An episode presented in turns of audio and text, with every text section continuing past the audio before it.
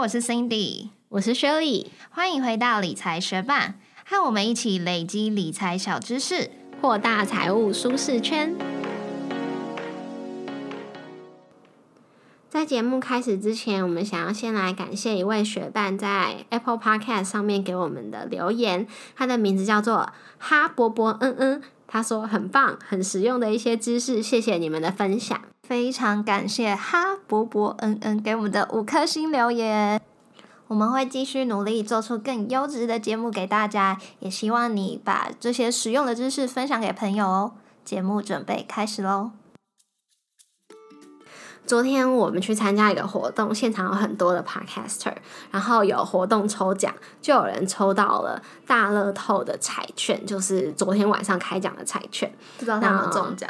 对，那个时候还没有开出来，所以他刚好坐在我旁边，我就问他说：“那如果你中了大乐透了，你还会继续做 podcast 吗？”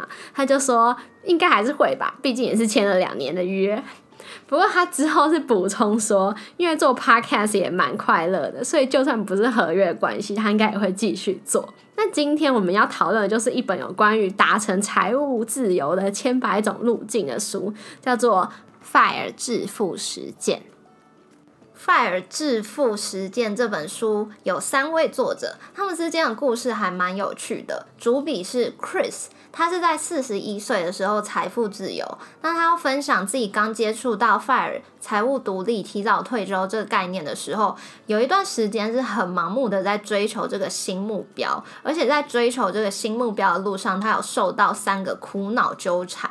第一个，他懊悔过去浪费很多钱在理财顾问身上。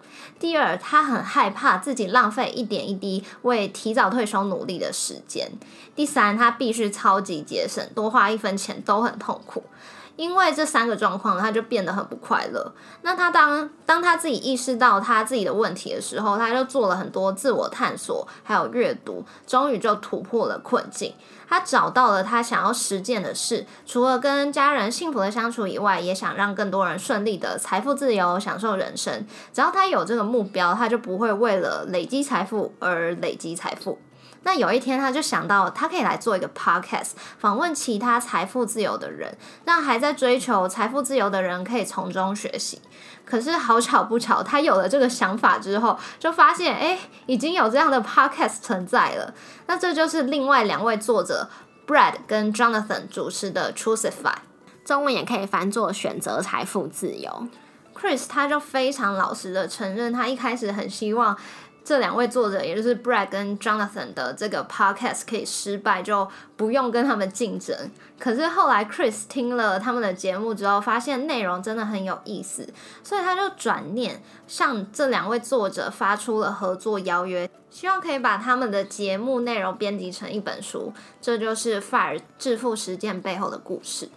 这也让我想到，我们在第六十三集的时候，不是有介绍一个实境秀，叫做《富豪谷底求翻身》嘛？那在这个节目里面，个人他去参加烤肉大赛，现场的摊贩虽然都是他的竞争对手，但他也不会跟他们剑拔弩张，就是制造很不好的关系，而是跟他们就是保持融洽。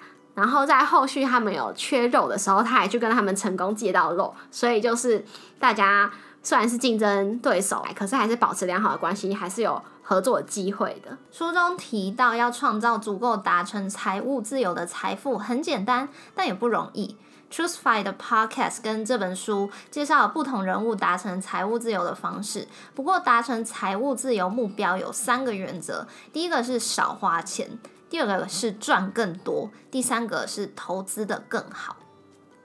在告诉大家怎么实践这三个原则之前，这本书的最一开始的重点是在于帮大家厘清提早财务自由真正的意义，就是解放时间，让你可以做自己真正想做的事，而不是被迫做某些工作来讨生活。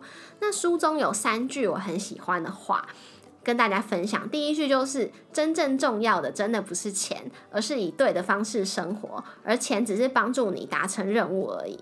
所以我们在追求财富自由之前，我们就要思考，为什么如果真的达到财富自由，我们要如何生活？那第二句话就是，财务自由并不意味着逃离生活中令人厌烦的事物，而是奔向你心中所爱。有些人可能只是觉得要去上班很烦，希望可以不用上班。但是如果你没有一个目标，那你可能不用上班的话，你也不知道要干嘛。那这种茫然跟迷失就会成为新的问题。第三句。财务自由的意义在于衡量你想要的生活所需的资产。Choosify，他有一位来宾是放弃原本生活，并且拍摄赚钱更赚自由的 Fire 理财族纪录片的 Scott。他有段时间他要说服他老婆 Taylor 去加入财务自由的行列，让两个人一起享受生活。那他是怎么做到的呢？他请他的老婆每个礼拜写下真正让他感到非常快乐的五到十件事，而他的老婆 Taylor 的答案是帮宝宝念一本书，听见宝宝在笑，和先生喝杯咖啡，晚上喝杯小酒，吃很棒的巧克力，和家人一起出去骑脚踏车、散步，和父母或家人相处。当他们仔细阅读清单之后，就发现要追求财务自由的成本其实根本不高。所以他们就深受启发，并且迅速开始准备追求财务自由。所以追求财务自由之前，最重要就是仔细思考，描述自己想要的生活样貌，评估这样的生活形态一年会需要花费多少钱。在知道理想生活的年消费后，就用四趴原则来算出财富自由数字吧。四趴原则的原理是，如果你的投资组合每年可以有六到八趴的报酬，扣掉两趴的通膨，剩下四趴足够支应你的生活开销，那这笔钱基本上可以让你一辈子都花不完。那算出理想生活的年消费后，除以四趴，也就是乘以二十五倍，就是你资产累积到那个数字后，不工作也可以好好生活的财富自由数字。有了这个数字之后，你的目标也就更明确了。有些人可能会想说啊，我就蛮喜欢工作的，我也不会想要逃离工作。那我要怎么获得更多存钱、追求财富自由的动力呢？书中有分享到一个我很喜欢的概念，他的说法是去他的钱，也就是说，你有一定的财富会让你更有勇气挑战新的机会，以及有底气坚持做对的事，所以你的工作表现反而会更好。例如说，你原本可能有一个转职的机会，你会害怕说，如果失败了怎么办？但当你有一定的财富，你就会知道，即使是失业也不会造成你的财务危机，所以你会更有勇气去挑战它。或者是你在工作上，原本老板啊、同事提出的意见你并不认同，但是为了确保你可以试图亨通，所以你就会吞下心里话。但如果你有一定的财富，你就不怕被炒鱿鱼，你就会有勇气把真正的想法讲出来。因为坚持做对的事，你反而有机会表现得更好。这让我想到，我在网络上常常看到网友说，如果中乐透就要马上离职。可是有一次就有看到一个人说，要是中乐透，当然要继续上班啊！看到不爽事就直接喷过去。那在用四趴原则算出你的财富自由数字后，就可以用书中的七个阶段来了解你在财务自由的哪一个阶段。第一个阶段是归零。也就是要还清你所有的负债。第二个阶段是紧急备用金，这个金额大概要存六个月的生活费。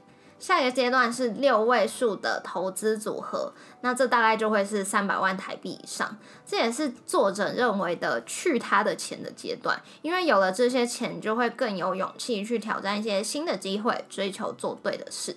第四个阶段是财务自由的一半，也就是你的资产要达到年消费的十二点五倍，在这个阶段就可以庆祝一下啦。下一个阶段是快成功了，在这个阶段投资总额要达到年支出的二十五倍，足够应付所有的基本支出。不过你可能还是会为了奢侈一点的生活而工作。下一个阶段财务自由。跟上一个阶段一样，投资总额要达到年支出的二十五倍，不用工作就可以生活，不过就只是应付基本支出而已。这个阶段跟上一个阶段的顺序其实是可以自由调换的，会依照每个人的价值取向而调整。最后一个阶段，也就是财务自由，并且有足够缓冲。在这个阶段当中，你的投资总额要达到年支出的三十倍，不用工作，扣掉基本开销，通货膨胀后，总财富还是在持续成长。那这就表示你可以度过任何难关，所以你会有足够的安全与空间，可以按照自己的欲望或是需求来增加消费。那在这个阶段，你会有富足的感觉，也就是他们称之为 fat fire。那我们现在讲到致富实践的第一个原则，就是少花钱。依据四趴原则，如果你的年消费一年减少一千美元，就代表你达成财务自由所需要的财富减少了两万五千美元。大家都知道，美国是消费主义盛行的国家，很多人都很会花钱，也不觉得存钱有多重要。所以 t r u s t i f y 很多的受访者都是从乱花钱，然后突然意识到自己根本不需要这样过生活，消费就大幅的减少。其中一个例子就是有一对工程师夫妻，他们原本家庭收入很高，所以一开始每年花十万美元也不知道花去哪里。但是有一天，他们就有一个人出车祸，突然意识到说，哦，他们应该要过更有意义的生活，他们想要提早退休。然后，因为他们收入很高，所以一旦提高了储蓄率，降低了花费，很快就可以达成目标。所以他们三十出头就退休了。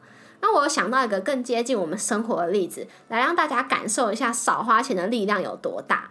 你们身边应该有一些朋友，就是每个月需要花至少三千块来弄头发，那他一年就需要花三万六在这上面。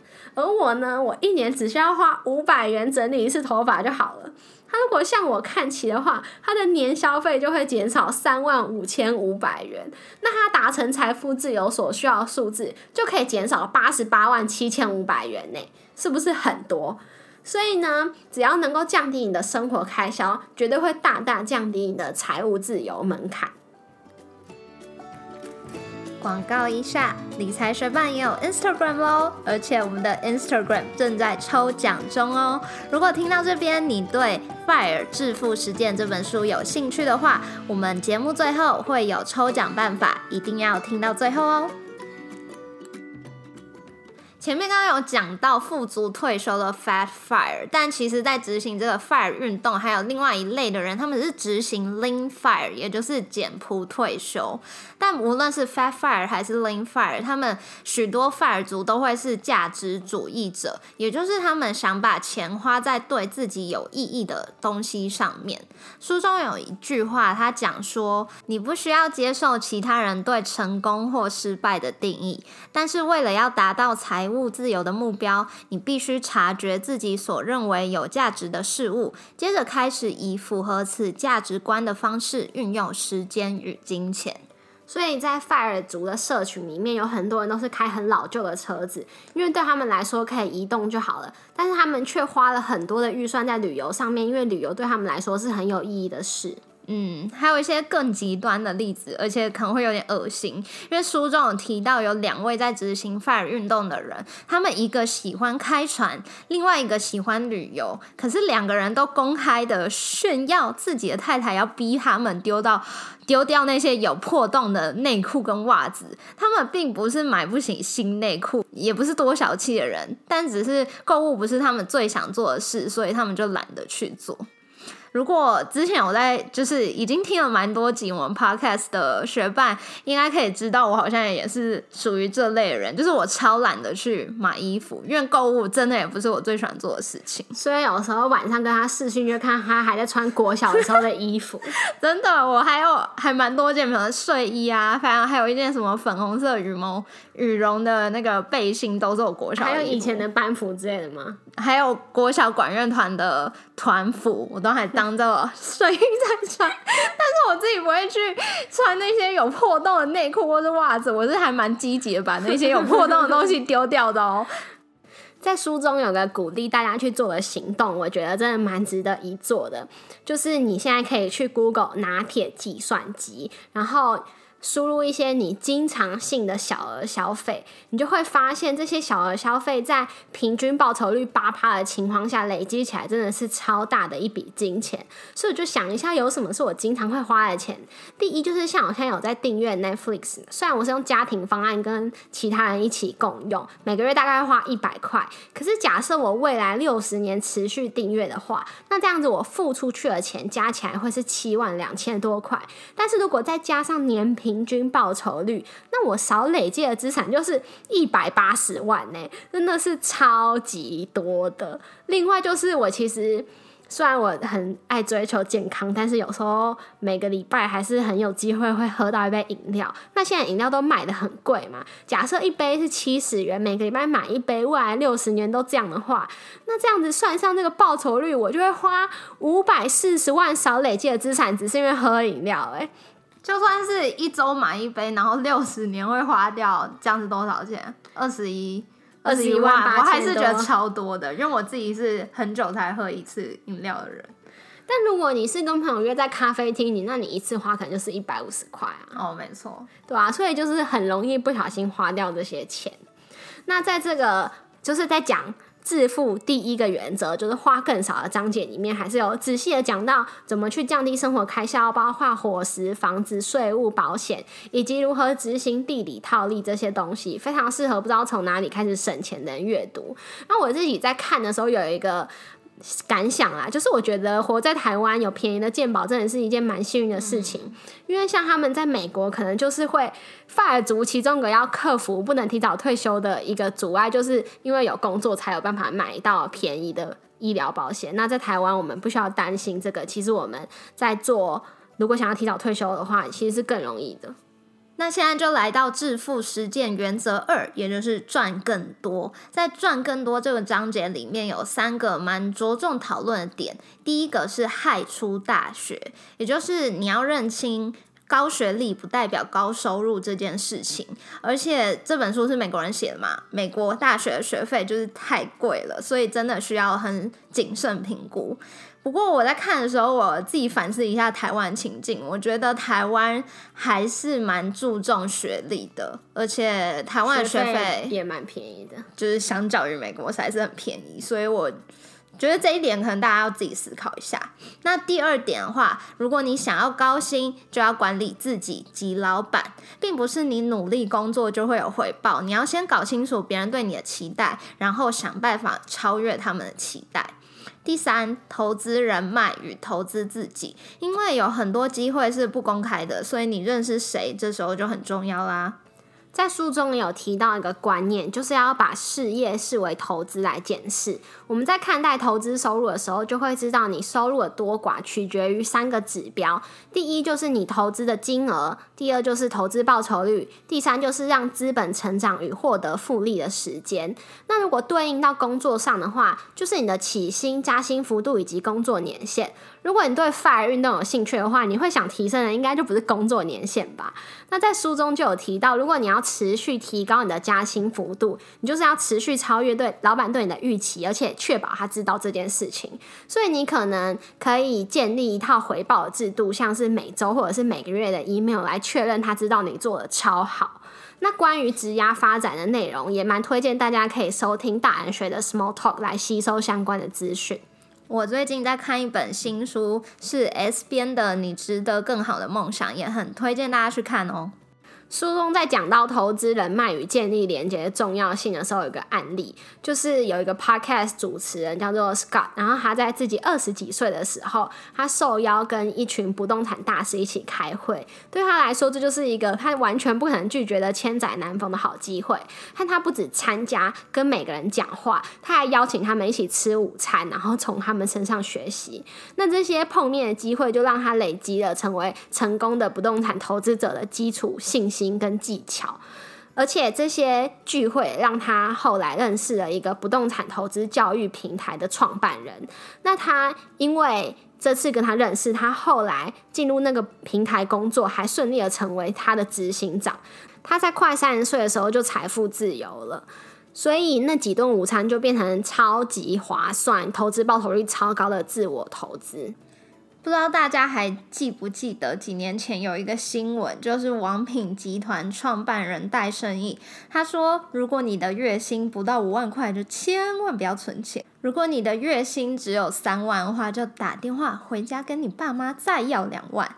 其实，虽然这句话听起来怪怪，但他要表达意思也是一样啦。对于收入不高的人来说，东扣西扣，省下来的钱也就是那么一点点，所以太省钱可能让你错失了很多机会。反而是投资自己，多学习，然后与他人建立连接，反而会带给你更多潜在回报。来到致富实践的最后一个原则，就是投资的更好。那在书中有鼓励三个投资的选项，就是 ETF、自己的事业及房地产。ETF 是里面最被动的投资。上一集刚好我们也是在谈这个，如果你有兴趣的话，就可以回去听看看。ETF 是很简单的投资方法，但如果要追求更高的报酬，书中也蛮鼓励你建立自己的事业。因为股票或许很难期待它每个月都上涨，可是自己的事业却可能每周都有新的进展。然而，创业是很费时、风险比较高的选项。如果你没有兴趣，他也蛮推荐可以投资房地产的。他们认为投资房地产是主被动混合型的投资，你需要花费的精力会介于投资 ETF 跟创业之间。那它的回报率也是很不错的，而且房屋的折旧能够抵税。但对于财务状况良好、稳定的人来说，是很推荐房地产。不过，如果你目前理财是理的一团糟，却觉得可以用房地产投资来个大逆转的话，就有点搞错方向。书中有多次提到房屋黑客这个概念，也就是透过房地产投资，然后降低你的自住花费以及增加收入。那书中的案例是已经财务自由数十年的 Todd，他会给刚开始进行财务自由计划的人什么样的建议？他的回答是：如果时光倒流，他会想办法拜托别人，然后去借钱，设法弄到一个四户公寓的头期款，他就会住在其中的一户，想办法当个房东，看怎么样搞定房客，把其他的户数都租出去。那当他确定可以把四个房间要出租出去的时候，他就会搬走，再买一间公寓。那如果你透过这个方法买了三间公寓，就达到财务自由啦。虽然这听起来是一个好方法，不过以台湾的房价这么贵，然后如果你住在台北市，你想执行这个方法的话，可能会蛮难的，因为因为比起租金，我们的房价实在是太高了，所以要透过收租来抵过我们的房贷，不是一件很简单的事情。虽然这个方法可能不能让你急速的财务自由，但是还是有机会帮你可以降低房贷的负担，慢慢的累积你的资产。最后重点整理：第一，就是你要花一些时间思考自己理想的生活样貌，作为追求财富自由真正想实践的目标；第二，就是致富的三个原则，就是花的更少，赚的更多，跟投资的更好。我觉得虽然这三个原则听起来就是很像屁话，但是如果去好好的看这本书，书中的很多案例就会让你幸福享受。嗯，这个运动，如果你真的做到这三个原则，是真的有办法达到自己财富自由的生活的。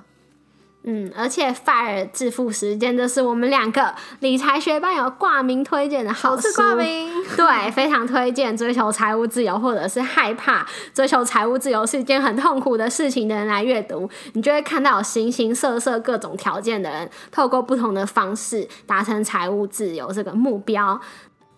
那听到这边，如果你对 FIRE 致富实践有兴趣的话，这边有一个很好的机会，让你免费得到这本书哦。我们正在举办抽奖活动，抽奖办法有两个，第一个就是到我们的 Instagram 抽奖贴文下面留言，tag 两位朋友，邀请他们一起来学理财。第二个方法是去 Apple Podcast。给理财学伴五颗星，还有留下你想对我们说的话，截图到 Instagram 私讯给我们，两个办法都可以同时进行来增加中奖几率哦。最后也谢谢你今天愿意花时间来和我们一起学习。如果你愿意支持我们把理财学伴做得更好，邀请你在 Apple Podcast 给我们五颗星，并且告诉我们你想要给我们的鼓励，让这个节目被更多人听见。那如果你身边有想要一起学习投资理财的朋友，欢迎你将理财学伴分享给他们。我们的网站上会有文字版的整理，如果想要收藏或是回顾，都欢迎你上去看看。网址是 moneymate 点 space 斜线致富实践，拼法是 m o n e y m a t e 点 s p a c e 斜线致富实践，也可以从节目的简介中找到网址哦。理财学霸，我们下次见，拜。你知道动物也可以捐血吗？捐给其他动物吗？应该是吧，感觉不是捐给人。我有一个朋友，他就养了两只黑猫，嗯然后他就传给我一个动物可以捐血的介绍的截图，嗯然后就传给我就是他的猫跟兽医的一个照片，然后我就说你让你家的猫，那只猫叫做乌马，乌马去捐血哦。然后他就说：“对啊。”我就问他说：“那你自己有捐吗？”他就说：“没有，真的对不起他，自己不敢捐，让他去捐。那动物捐血，就比如说他带他的猫去捐血，有一些什么，就是小小的什么一百块啊，还是什么什么牛奶啊、猫饲料之类的吗？我不知道哎、因为人会有，对不对？我再去问他。可是动物捐血就是有。就像人一样会规定你是要什么健康状态，然后他们就是会规定说，呃，几岁到几岁之间，然后几公斤以上。嗯。然后他就说，第一次发现胖也有好处，所以 他那只猫是比较胖，就是够重才能捐。哦，嗯，那他们的血型不知道怎么就是在捐之前要先配对，嗯所以有配对好才能捐。哦，不是，嗯可能血库缺血，他就可以去捐。然后像他，他有另外一只猫嘛，然后那只猫因为在抽血配对，只要抽一点点，那个时候就反弹的要命，所以连配对都没配对就没捐了。那另外一只就很就是很乐于捐血这件事。它应该也没有在情愿吧，但就是还能够控制。哦，他好奇怪，就是你的朋友。就是自己不捐，让家里的猫是捐是怎样？哎、可是他平常对他们很好哎、而且他们很爱搞破坏，就把他衣服咬破洞什么的。所以他是为了帮他的猫累积一些福报干嘛的吗？我不确定，搞不好捐了，如果以后有需要，可以有优先权吧。哦，我再问如果如果是这样的话，我就觉得他用心良苦。他有，因为他是真心爱猫，他可能也会希望其他就猫哦如果有遇到困难的话，可以度过难关啊。那他怎么好啦？我不要再批评朋友了。你是说他自己干嘛不去捐？对啊，如果他有这份心意的话，他应该想到全世界有其他人类需要血。如果下次什么血库捐血什么，他缺血，他可能就会去捐吧，因为他可能想说还有很多其他人可以捐，人类就蛮能互通的。哦那可能猫的血就真的很缺啊，随时都是缺。而且我们根本不知道猫可以就是去捐血这件事。对，啊，所以他知道他就先发，好，我希望你的朋友不会听到这个这部分。应该还好啦。我感谢他跟我们分享知识。然后谢谢谢谢。